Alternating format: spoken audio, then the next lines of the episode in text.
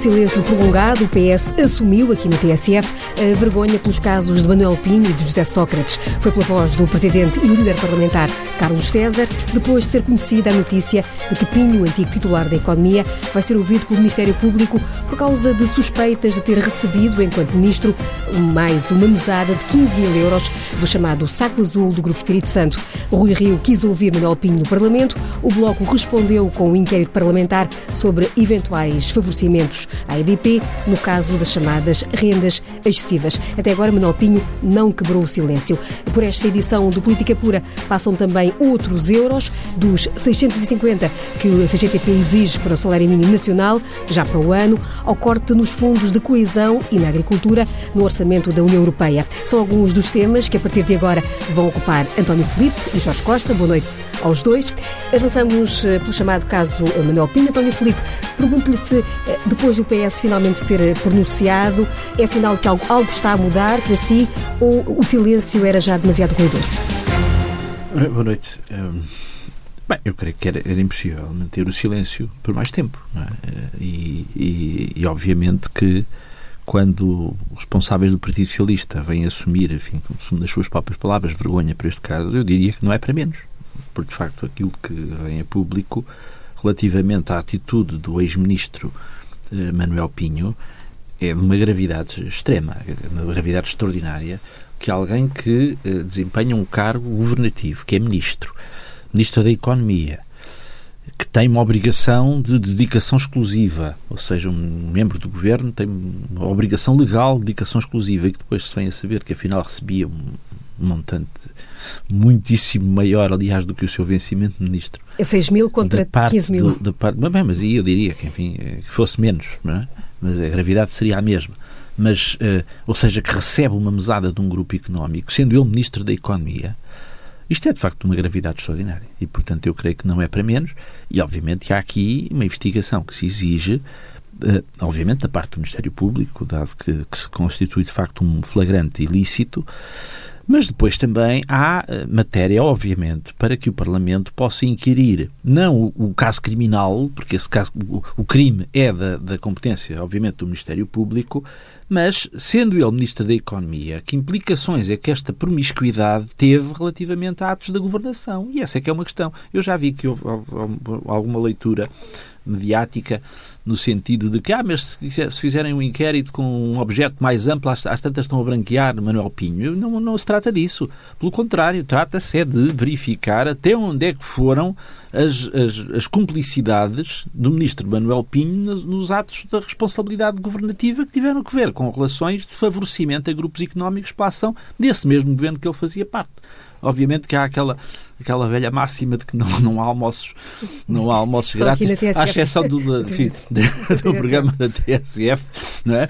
mas eh, de facto para que o Grupo Espírito Santo eh, eh, desse essa, essa, essa, essa mesada avultadíssima ao ministro Manuel Pinho, certamente não o faria pelos seus lindos olhos, mas certamente que esperaria ter contrapartidas com isso. E é isso que, obviamente, compete ao Parlamento avaliar até que ponto é que a atuação do, do, do Ministro Manuel Pinho favoreceu grupos económicos e pode ter sido influenciada por essa situação de promiscuidade. E, portanto, creio que aqui não estamos, de facto, perante nenhuma tentativa de branqueamento, mas, pelo contrário, de procurar chegar a um apuramento, de facto, até onde for possível. O PCP já fez uh, saber que, por vontade, uh, esse alargamento, esse âmbito seria até mais uh, Sim, amplo com as privatizações, por neste exemplo. momento em curso na Assembleia um processo de apuramento relativamente àquele que venha a ser o objeto final do, do inquérito e, e, vai no sentido de procurar encontrar, ver o que, é que, o que é que se justifica que se relacione uh, no âmbito do, do objeto a definir para o inquérito parlamentar. Jorge Costa, o Bloco tem falado muito nesta questão das, eh, das portas comunicantes entre as empresas e os sucessivos governos. Este caso veio dar razão ou veio ilustrar de alguma forma essa, essa promiscuidade? Sim, eh, sim, eh, este é um caso muito extremo no sentido em que há aparentemente ou há suspeitas fortes de matéria criminal e, portanto, de, de crime de corrupção, etc. E, e, a promiscuidade não tem que implicar necessariamente o crime. A promiscuidade é um problema que, que é maior do que a prática de ilícitos. Pode haver erros políticos, favorecimento e a criação de uma dinâmica de, de favorecimento na, na, nas opções políticas dos governos sem haver corrupção. E, e enfim, sem querer ser uh, otimista ou voluntarista, uh, eu creio que talvez em Portugal a grande parte dos exemplos que nós temos de, de, dessa, dessa proximidade, dessa promiscuidade, dessa rotação entre os cargos de governo não respondem exatamente a questões de corrupção, mas resultam num modelo económico que é muito uh, fruto dessa promiscuidade, dessa, dessa cumplicidade uh, e dessa porta giratória entre a política e os negócios. E quando nós eu, eu, eu pessoalmente estudei com o Francisco Lassan e com outras pessoas o, o fiz um levantamento de, de, dos, dos, currículos uh, em administrações de empresas de todos os membros do governo, desde o 25 de abril até à altura em que fizemos esse estudo, que foi em 2014. Uh, bem, e verificámos que existia, de facto, sobretudo com uh, determinados grupos económicos, fossem os da banca, fossem uh, alguns dos principais daqueles setores mais instalados, no, no caso EDP, a Galp, as, as, cimenteiras, que eram que são setores muito estabelecidos, muito ligados ao modelo de desenvolvimento português, a construção civil, a especulação imobiliária, o crédito, o crédito e a energia, e que são esses as, os setores estratégicos onde uh, essa promiscuidade entre o privado e o público é mais flagrante. Isto não quer dizer que haja corrupção. As pessoas podem não estar a ser subornadas diariamente ou, ou mensalmente, parece ser o caso, uh, não têm que estar a ser subornadas. Mas existe uma expectativa e uma, e uma ascensão social que depois resulta da passagem por cargos de governo depois na, na, incorporação em lugares de administradores com altos salários, etc., que estabelece um modelo, estabelece uma prática e uma cultura do que é essa promiscuidade. Uh, no caso presente, eh, é evidente uma, uma questão muito mais grave do que essa, que o António Filipe já descreveu, e, e, e portanto, o Bloco de Esquerda eh, eh, levantou a questão em termos de, da criação de uma, uma, comissão de inquérito parlamentar, mas que olhe para esta dimensão, para esta questão da promiscuidade de uma forma mais aberta. porque as decisões que foram tomadas ao longo dos anos, hoje Manuel Pinho é arguído por, por corrupção, eh, no caso do EDP. Ou seja, houve, eh, há suspeitas de que o modelo de, de, de remuneração de, dos ativos da EDP, nomeadamente de, um conjunto de centrais de produção elétrica, é muito uh, excessivo, portanto que há uma renda excessiva que está a ser paga ao longo dos anos à EDP e que esse excesso é o fruto de escolhas erradas políticas, entre elas as de Manuel Pinho, quando foi ministro em 2007. Eh, e, portanto, depois haveria contrapartidas, no caso eh, a cátedra na Universidade de Colômbia e outros favores que lhe teriam sido prestados. E, portanto, mas, mas as, as, definições políticas desta renda excessiva não começaram com Manuel Pinho. E, portanto, há outros casos anteriores que, aliás, estão muito marcados por essa promiscuidade, porque se olharmos para as pessoas que estavam no lugar, nos lugares das grandes companhias elétricas e depois vamos encontrá-las nos lugares do governo e vamos encontrar aqueles que estavam no governo naquela altura mais tarde nos lugares da companhia elétrica, uh, se olharmos para, esse, para essa trajetória, encontramos a marca da promiscuidade na forma como essa lei foi feita ainda antes de Manuel Pinho e por aí adiante, porque depois de Manuel Pinho voltou a haver alterações legislativas importantes no setor elétrico com grande relevância para a remuneração das companhias privadas. E, portanto, quando nós olhamos para este filme, precisamos de olhar para ele todo com corrupção ou sem corrupção, o facto é que há evidência de uma grande promiscuidade entre o setor elétrico e, o setor, e, e, e os cargos do governo, e isso tem resultado, por isso é que eu dizia ontem, follow the money, como se dizia no caso Watergate, eh, naquele filme, Os Homens do Presidente, eles, o, o, a fonte do caso Watergate dizia sigam o rastro do dinheiro, porque é isso que agora se tem que fazer, e espero que a Comissão de Inquérito seja capaz de fazer. Olhar para os, os benefícios gigantescos que foram tidos pela EDP à conta dos consumidores através dos, dos CMEC, olhar para outras rendas instaladas no setor elétrico e perguntar quem beneficiou, quem decidiu, como decidiu, com base em que informação e, por, e, por, e com que motivação. Porque ao fim destes anos todos, uh, de uma renda milionária, Uh, fortíssima, uh, estabelecida através de leis e, e, sempre, aliás, sempre criticada muitas vezes, com descrição, é bom dizer, para também não. Mas mas que foi, os, cujos erros foram apontados por vários reguladores e ela ficou inamovível, até hoje, aliás, eh, na, na, na, na fatura dos consumidores. Porquê é que isso acontece? É o que temos que saber. E para saber isso, eh, podem ser chamados ao Parlamento, além dos antigos titulares da Economia, também primeiros-ministros? Podem. Uh, podem ser chamados primeiros-ministros, podem ser chamados todos os membros de governos que tenham tido opções, uh, que tenham tido um papel a definir esta, estas leis e estas normas que regem esta remuneração excessiva que as companhias têm. Terão que ser chamados membros de governo, terão que ser chamados os reguladores, porque porque têm, tiveram um papel também na, na, no acompanhamento e na forma como este caso foi ou não mais ou menos conhecido, têm que ser chamados os responsáveis das companhias beneficiadas, em particular da EDP.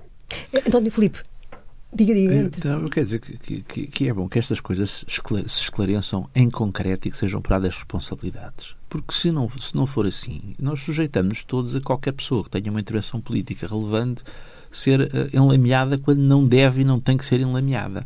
E daí a necessidade, de facto, de haver aqui de haver um apuramento de responsabilidades. Porque a pior coisa que pode acontecer em situações como estas é as pessoas dizerem, é pá, afinal isto é tudo a mesma.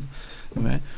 É tudo a mesma cambada, passa a expressão, enfim, quem anda na política anda para se encher e tal. E, e eu creio que, que, por não ser assim, por não ser assim, e porque é necessário salvaguardar o bom nome de pessoas cujo bom nome não há razão nenhuma para ser enlameado, é que é preciso, de facto, que haja um esclarecimento cabal destas, destas situações. E, e aqui, de facto, estamos perante um caso que é, que é de uma gravidade extrema. Porque, vamos lá ver, o, o BES foi o escândalo financeiro de, das últimas décadas. O maior escândalo financeiro do nosso país. Os portugueses têm vindo a pagar com língua de palmo, não é?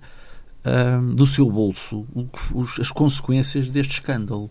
E quando agora se percebe que havia um membro do governo, não é, que era um homem de mão, não era, não só, que era um homem de mão remunerado principescamente por esse grupo económico, de facto isto é, é, é absolutamente chocante. E, e, e, portanto, é preciso que haja um esclarecimento cabal sobre tudo, tudo, todo este caso. E, e, quem é que sabia disto? Ou seja, Manuel Pinto escondia isto dos seus colegas do governo? Era o que eu ia perguntar. É, é seria possível isso? Escondia isto do Primeiro-Ministro. Portanto, isto é, são coisas que, obviamente, têm, têm que saber e têm que se clarificar. O país, a democracia, exige que haja uma clarificação de casos como este. Já agora, eh, está a decorrer nesta altura, aliás, um, um trabalho em sede parlamentar eh, sobre a transparência nos cargos públicos. Eu pergunto-lhe eh, tendo em conta todas estas experiências, eh, como é que é possível isto acontecer? O que é que está a falhar aqui? Não, vamos lá ver, a transparência é, é evidente, deve-se encontrar, e está-se a fazer esse trabalho, encontrar regras que, que, que, tenham uma malha que seja apertada, não é? Relativamente a situações, que possa ajudar a prevenir situações de promiscuidade. Agora, quando entramos no domínio criminal, aí não há legislação que nos valha. Ou seja, de facto, aquilo que, do caso de Manuel Pinho, é um caso de flagrante, de grosseira violação da lei. Quer dizer, porque relativamente aos membros do governo, a lei é claríssima que eles têm de estar em indicação exclusiva. E, e portanto, uma situação dessas que, é, que é, é, de facto por debaixo da mesa, não é? Que ele de facto recebe ao que parece, 15 mil euros mensais por debaixo da mesa, é uma situação de flagrante ilegalidade. E aí, obviamente, temos todo o dever de procurar que a lei seja apertada, mas quando, quando alguém atua à margem da lei, aí a única hipótese que há é recorrer à investigação criminal e, obviamente, um apuramento de responsabilidades que tenham lugar. Eh, Jorge Costas, agora um passo atrás ainda para, para questionar sobre eh, este apuramento de responsabilidades, nomeadamente no círculo eh, do governo, como é que foi possível isto acontecer e o silêncio que só agora foi rompido pelo Partido Socialista. Bom, o Partido Socialista tem, tem que, se pronunciar também sobre este tema, não é apenas Manuel Pinho, que aliás tem tido uma postura uh, mediada pelo seu advogado que nos parece desadequada, no sentido em que... O silêncio até O silêncio. É, é, é, o advogado Manuel Pinho diz que é uma estratégia de defesa, certo. O Manuel Pinho está no curso de um processo judicial e, portanto, gerirá esse processo da maneira que achar mais adequada. Mas Manuel Pinho, além de arguído num processo judicial, é também um ex-ministro da República. E a Assembleia da República tem funções específicas e os ex-ministros têm obrigações particulares, eh, nomeadamente as de responder perante o Poder Fiscalizador da Assembleia da República no caso de uma comissão de inquérito, eh, com muito mais solenidade, com muito mais vínculo, porque aquilo que é declarado numa comissão de inquérito tem valor judicial futuro e, e, há uma obrigação de comparência, coisa que, aliás, não existe numa audição normal uh, da iniciativa de uma comissão parlamentar. Mas, portanto, numa comissão de inquérito, uh, essa obrigação é maior numa República Democrática, ou seja, nós temos um, um, um ex-membro do governo que se recusa a vir à Assembleia da República, não se recusa a vir porque não pode recusar-se, mas recusa-se prestar qualquer esclarecimento à, à entidade que fiscaliza e que, e que, e que acompanha a atividade dos governos. Isso é muito lamentável, porque demonstra que Manuel Pinho não distingue a sua condição judicial de arguído da sua condição política de ex-ministro com obrigações particulares de responder ao Parlamento.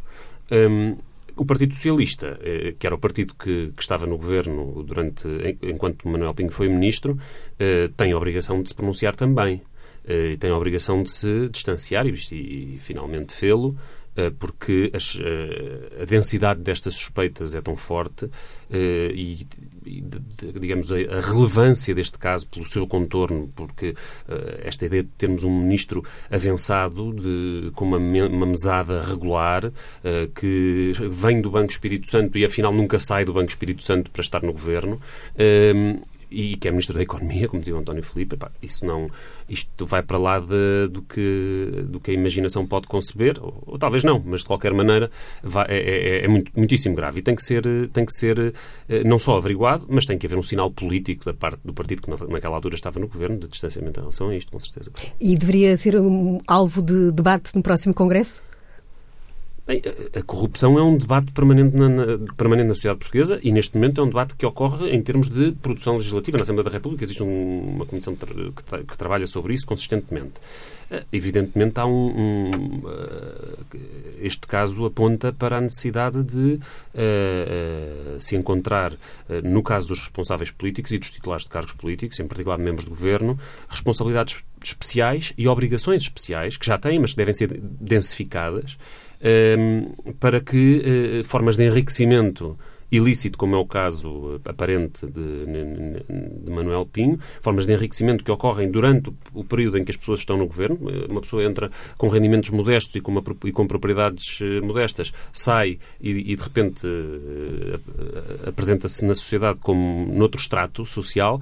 Como é que isso aconteceu? Como é que isso aconteceu? Isso tem que ser descoberto, tem que ser sabido e, e cabe à pessoa que teve essas responsabilidades, que aceitou esse escrutínio por ter essas responsabilidades, uh, esclarecer. E, portanto, julgamos que devem ser feitas as alterações legislativas para que essas formas de enriquecimento possam ser detectadas Uh, e, e que, a, que, a, moldura legal se, seja adaptada para, para, que isso seja feito de uma forma muito mais eficaz do que é hoje. António Filipe passa também aqui por um maior escrutínio na escolha do, de quem vai desempenhar cargos, neste caso governativos, por exemplo. Não, isso era desejável, obviamente, é? e, e, e, e resta-nos aqui acreditar que quem escolheu, um, o Primeiro-Ministro que escolheu o Manuel Pinho para o governo ignorasse esta situação. Porque se não ignorava, bom, isso, isso então é uma gravidade sem nome, não é?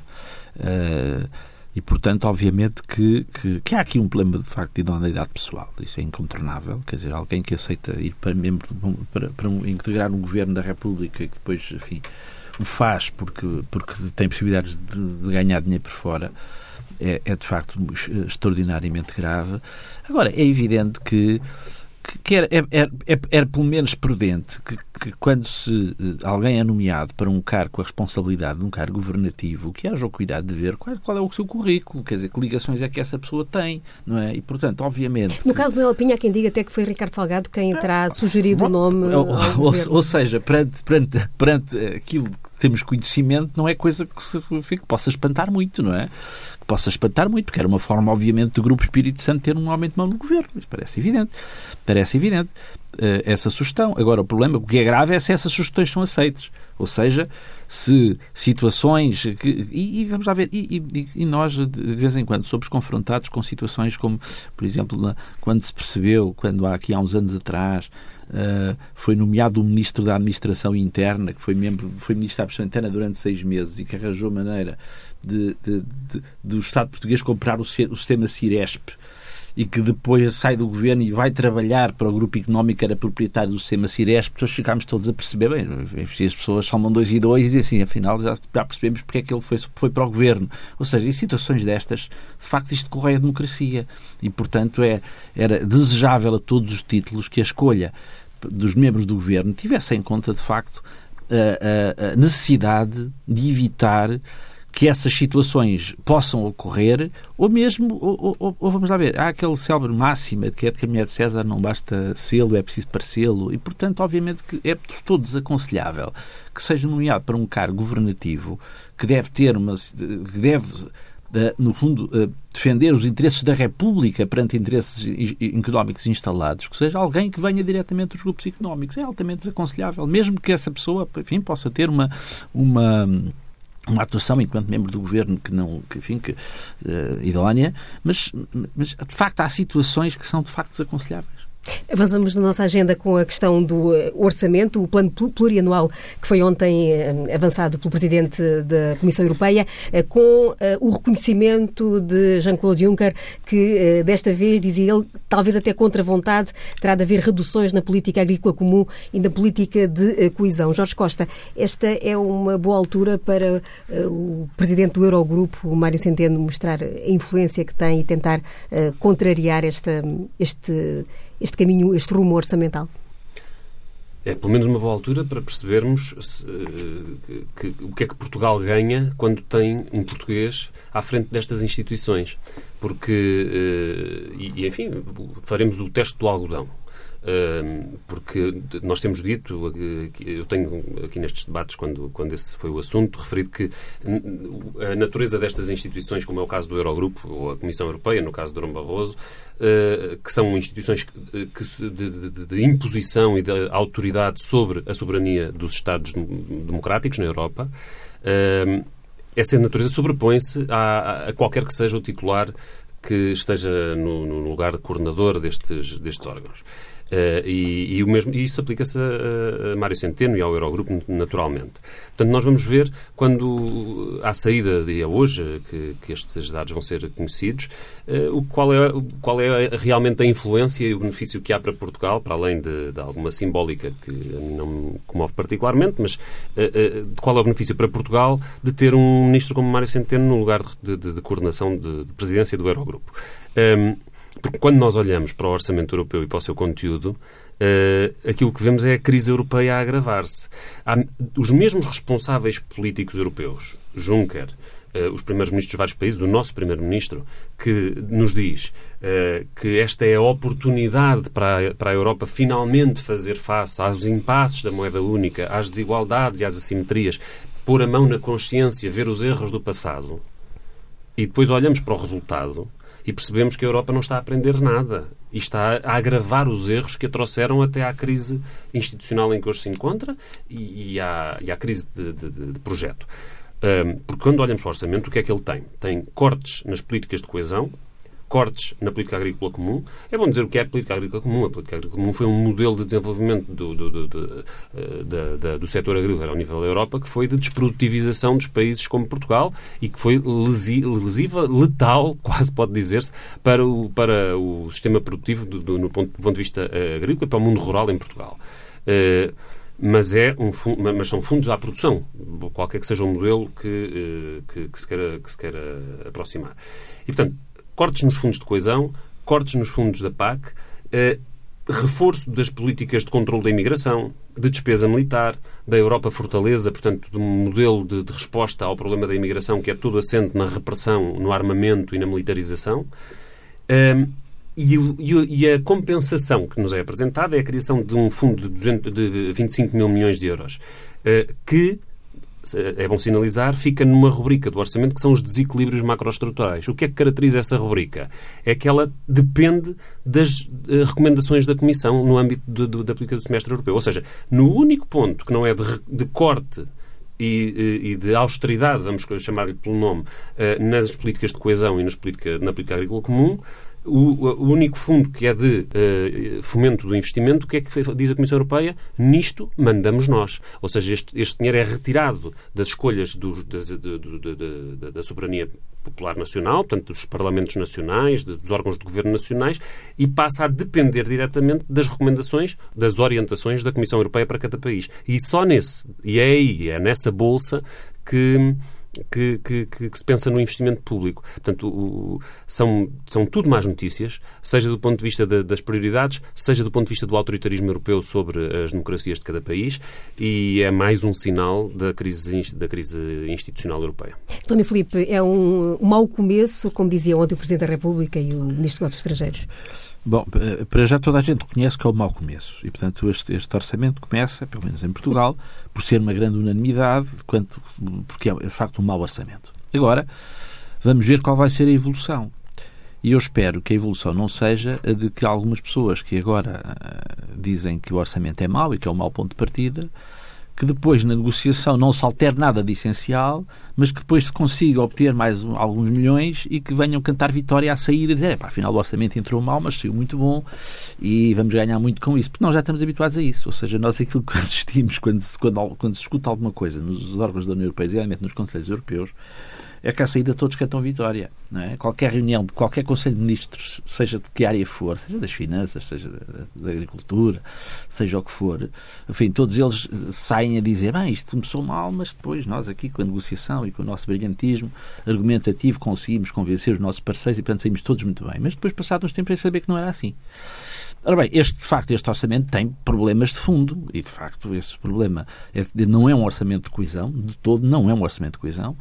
Não adianta ver, agora a desculpa do Brexit. Ontem ouvi o Comissário Europeu Carlos Moedas de, de responsabilizar o Brexit por isto. Dizer, ah, não, então o que é que querem? Agora, enfim, há menos um país e, portanto, isto significa um corte no orçamento de não sei quantos mil milhões e, portanto, temos que ver com isso. Mas o problema não é um problema de, de montante absoluto, é um problema de opções, é um problema de, de como é que, que se distribui este, quais são as prioridades constantes deste, deste orçamento. E, de facto, as prioridades vão, de facto, para o, para aquela, para, para, para o militarismo, ou seja, para aquele, aquilo, aquilo que foi assumido há uns tempos atrás em matéria da chamada uh, cooperação reforçada não é, uh, europeia, Uh, tem consequências, tem consequências orçamentais e, portanto, há uma opção clara num sentido profundamente errado. Ou seja, já não estamos perante a, a tão uh, uh, tão apregoada a coesão económica e social, portanto, isso já foi enfim, abandonado enquanto prioridade, aliás, nunca foi, é boa verdade, uma prioridade, mas, mas agora é, é de facto muito menos, e portanto isso é muito claro. E a questão que se coloca agora é de saber, sendo este o ponto de partida e reconhecendo a grande unanimidade que há de que este é o mau ponto de partida, vamos ver se depois, quando chegarmos ao ponto de chegada, não vão aparecer, enfim, aqueles partidos tradicionalmente europeístas dizer que afinal isto foi profundamente alterado e temos aqui uma grande vitória quando quando quando quando a não temos vamos vamos, vamos ver vamos ver e portanto este este início é de facto muito mau e eu eh, manifesto aqui o meu ceticismo relativamente à possibilidade de o alterar num sentido que seja francamente positivo. Ainda é cedo para falar na, na necessidade de um chumbo por parte do governo português desta proposta? Bem, eu, eu, quer dizer, já ver, isso um chumbo Vamos ver em que termos é que, é que isso se processa. Quer dizer, eu creio que o governo português tem o dever perante os portugueses de, de, de, de, usar os meios que tiver ao seu alcance na discussão que vai travar nas instituições europeias em que participe para se opor a este orçamento e, de facto, para exigir que que, que os tão uh, uh, celebrados princípios de coesão económica e social que, que, sejam uma realidade e que tenham uma tradução orçamental. E, e o governo tem esse dever, não é? E, portanto, agora uh, vamos ver em que é que isso se vai traduzir. A mesma questão, Jorge Costa. O chumbo é, seria o caminho mais adequado ou ainda é cedo e ainda há um longo caminho negocial pela frente? O facto é que cada, cada, cada Estado fala por si e é preciso unanimidade dos Estados para, para avançar. E, portanto, o Governo tem esse peso de ser um Estado autónomo, independente, que pode pronunciar-se na, na, medida dos interesses do nosso país e, portanto, essa, essa deve ser uma possibilidade que não pode ser descartada por nenhum Governo e pelo nosso em particular, porque é dos mais afetados por esta política. Eh, sobretudo para quem tem tido um discurso.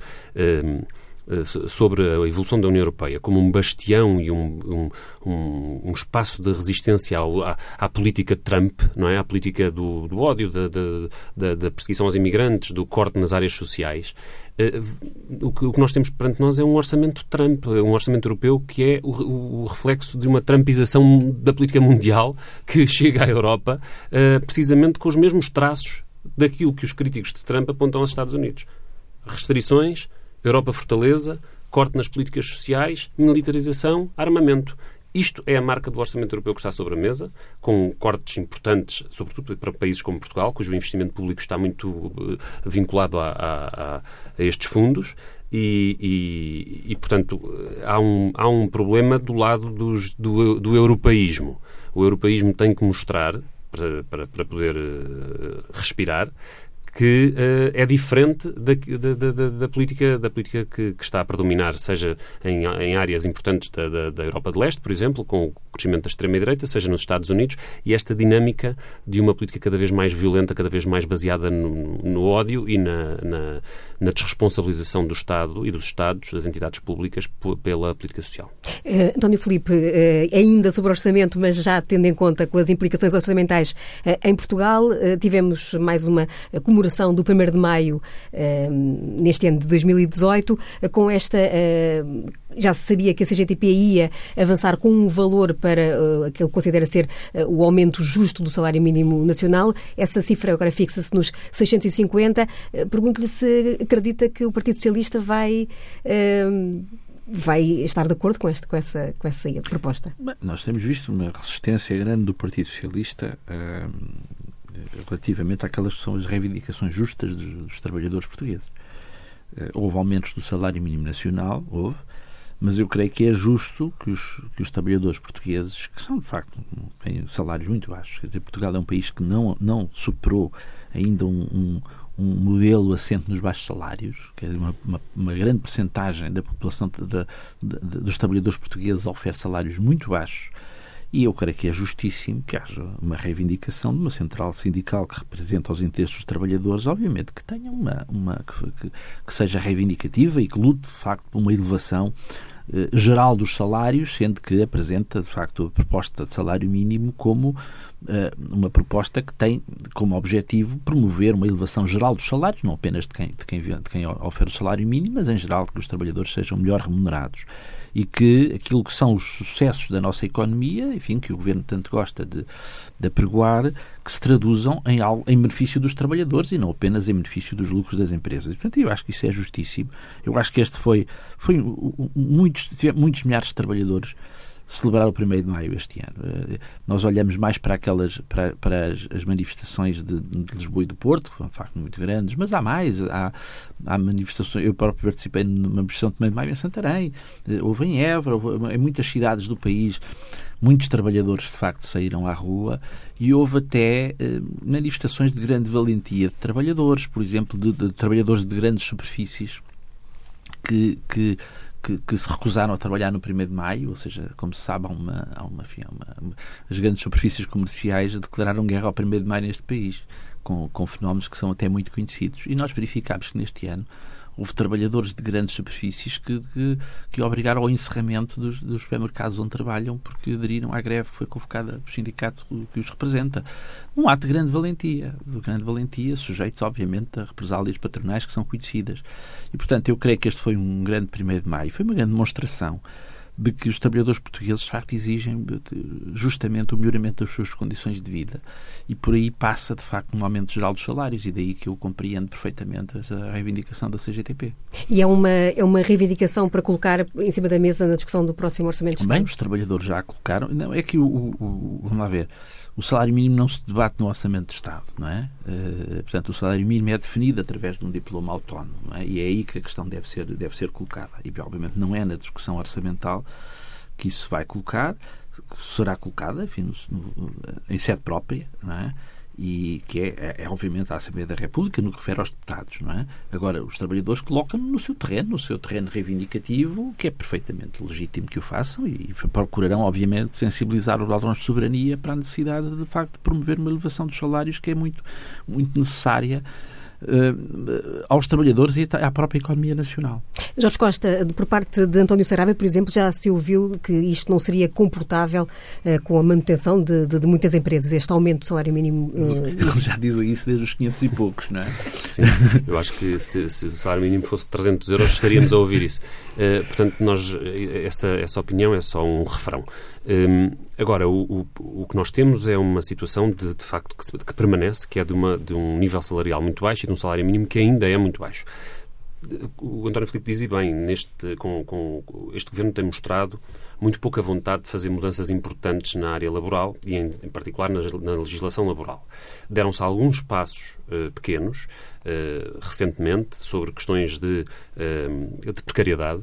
Uh, foi a vinculação dos trabalhadores do Estado, agora mais recentemente a questão dos contratos a prazo uh, e outras que vão avançando, mas no grosso da, da, da, legislação laboral, que resulta das alterações que foram introduzidas pelos governos Sócrates e pelos, pelo governo Passos Coelho, esse, esse trabalho está essencialmente por fazer. Um dos avanços mais importantes que de facto existiu nesta legislatura foi a, a, a evolução do salário mínimo, de 5% ao ano, que foi o fruto de uma negociação feita com o Bloco de Esquerda no início da legislatura. O Bloco deixou sempre claro que o que estávamos a, a, a, a negociar e a conclusão, o acordo a que chegámos era um acordo de patamares mínimos, ou seja, abaixo desta uh, desta atualização não poderíamos ficar. E, aliás, até há membros do Governo que têm reconhecido que, uh, se não fosse esse acordo, provavelmente nem tínhamos chegado até aos 580 até agora. Neste momento estamos em 580 eu, eu, e, e, a nossa opinião é que era, é possível ir mais longe do que aquele patamar mínimo que está garantido, que é o dos 600 euros em 2019. O Bloco de Esquerda tem essa garantia, assinou esse acordo. De, abaixo de 600 euros não ficaremos em 2019, mas a luta dos trabalhadores é importante e é crítica para conseguir ir mais além uh, e, e fazer face a todas as pressões, sejam patronais, mas sejam também da Comissão Europeia, das instituições europeias, que embora tivessem sido obrigadas a reconhecer que o aumento do salário mínimo foi uma das razões que contribuiu para o aumento da procura interna e para os resultados em termos de crescimento económico, continua a persistir nas recomendações de que não se, não se aumente mais o salário mínimo. Ou seja, eles reconhecem que o, salário, o aumento do salário mínimo fez bem à economia, mas continuam a dizer para que não se aumente mais. E isso, hum, e portanto, essas pressões que são contínuas, são constantes, que foram sempre presentes em cada um dos aumentos que resultaram do acordo com o Bloco de Esquerda, eh, está, está, aí, está aí mais uma vez, e portanto a luta dos trabalhadores é muito importante para se poder ir mais além do que os 600 euros que estão garantidos pelo acordo com o Bloco. Já agora, em cima da mesa também a proposta de, do alargamento das 35 horas uh, semanais para, para todos os uh, trabalhadores. É, é aí que margem de avanço ou de progresso pode haver, António Filipe, tendo em conta a posição do tem, Governo? Eu diria, eu diria que, que, são coisas da mesma família, vamos lá ver. E nós, hum, eu creio que é justo reivindicar, e aliás é uma questão que o PCP vai levar à Assembleia da República ainda neste mês, a fixação do, do, do horário de trabalho nas 35 horas semanais.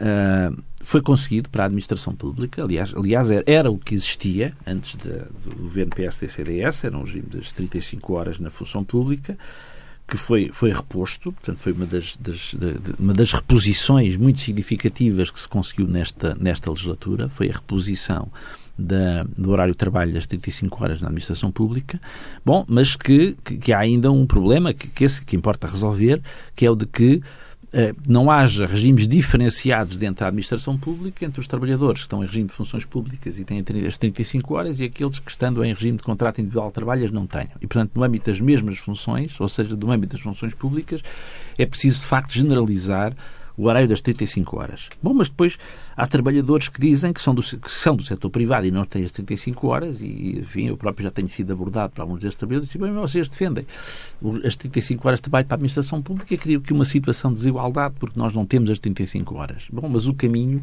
não é no retrocesso. Ou seja, o que não é, não é injusto que os trabalhadores da administração pública tenham 35 horas, aquilo que é justo é que todos os trabalhadores caminhem para aí. E, portanto, nesse sentido, é, é, é, é, é da maior importância que, que se, para já que se resista a uma ofensiva que o patronato tem vindo a travar no sentido de, do aumento das jornadas de trabalho e da desregulação dos horários de trabalho, que dá cabo da vida a muita gente e, portanto, quando, é, de uma total hipocrisia, ao mesmo tempo em que se fala da necessidade de aumentar a natalidade e das pessoas poderem conciliar a vida pessoal com a vida profissional e, ao mesmo tempo, procurarem impor a desregulação dos horários de trabalho que, de facto, inviabiliza essa, essa possibilidade de conciliação. E, portanto, é necessário disciplinar esta matéria dos, de, dos horários de trabalho, regular os horários de trabalho, mas ter, um, de facto, um horário de trabalho que permita, de facto, essa conciliação. E, portanto, no sentido de que, de que, de que as sociedades devem avançar no sentido do progresso e que a economia deve ser, devia estar posta ao serviço, de facto, do bem-estar das pessoas, obviamente que, que, que, a luta pela generalização das 35 horas de trabalho é um objetivo justíssimo e aí o PCP, este, neste mês, maio, já agendou na Assembleia da República a discussão do projeto de lei para a uniformização do, do regime de, de, do horário de trabalho, da fixação do horário de trabalho semanal em 35 horas. E o PS já está maduro para esse ah, isso, para O PS está maduro, e será que se perguntar ao PS, enfim, era, era bom que estivesse, era bom que estivesse, ou então que, que amadurecesse, ainda tem algum tempo para amadurecer até lá. Jorge Costa, também eh, presumo que o Bloco vá alinhar nesta iniciativa do PCP. Que expectativa em relação à posição do PS? Bom, nós, nós acompanhamos a, a, posição que o Partido Comunista, a proposta que o Partido Comunista apresenta no, no, no Parlamento. Eh, a expectativa em relação ao, ao, Partido Socialista só pode resultar da experiência adquirida e, portanto, eh, olhando para o, que foi, eh, para o que foram as votações do Partido Socialista ao longo desta legislatura em matéria laboral, uh, grande parte, ou talvez a maior parte das votações, pelo menos sobre as, as questões mais centrais da, da, da, relação entre o trabalho e o, e o, e o patronato, uh, o, o, Partido Socialista votou com o CDS e com o PSD, não votou com o Bloco de Esquerda e com o PCP. Uh, Agora, esta questão, mas isso contrasta muito até com um certo discurso, e lendo a moção de estratégia de António Costa ao Congresso do Partido Socialista, às vezes uh, lembrei-me disso. Uh, porque é um, são textos muito marcados pela uh, incorporação tecnológica, pelos avanços na produtividade, pela robotização. E o que é curioso é que todo esse debate passa ao lado da questão crítica do emprego e do horário de trabalho. Porque se hoje essa incorporação tecnológica avança, se uh, a robotização, como uh, que é essa polémica, esse, esse debate tão, tão, que hoje está tão no centro de, dos, dos fóruns, uh, a robotização é a marca da, da, do ciclo que temos na economia. como é que isso não, como é que não entra nesse debate? A, a questão de civilização, que é a da libertação do tempo uh, das, das, pessoas.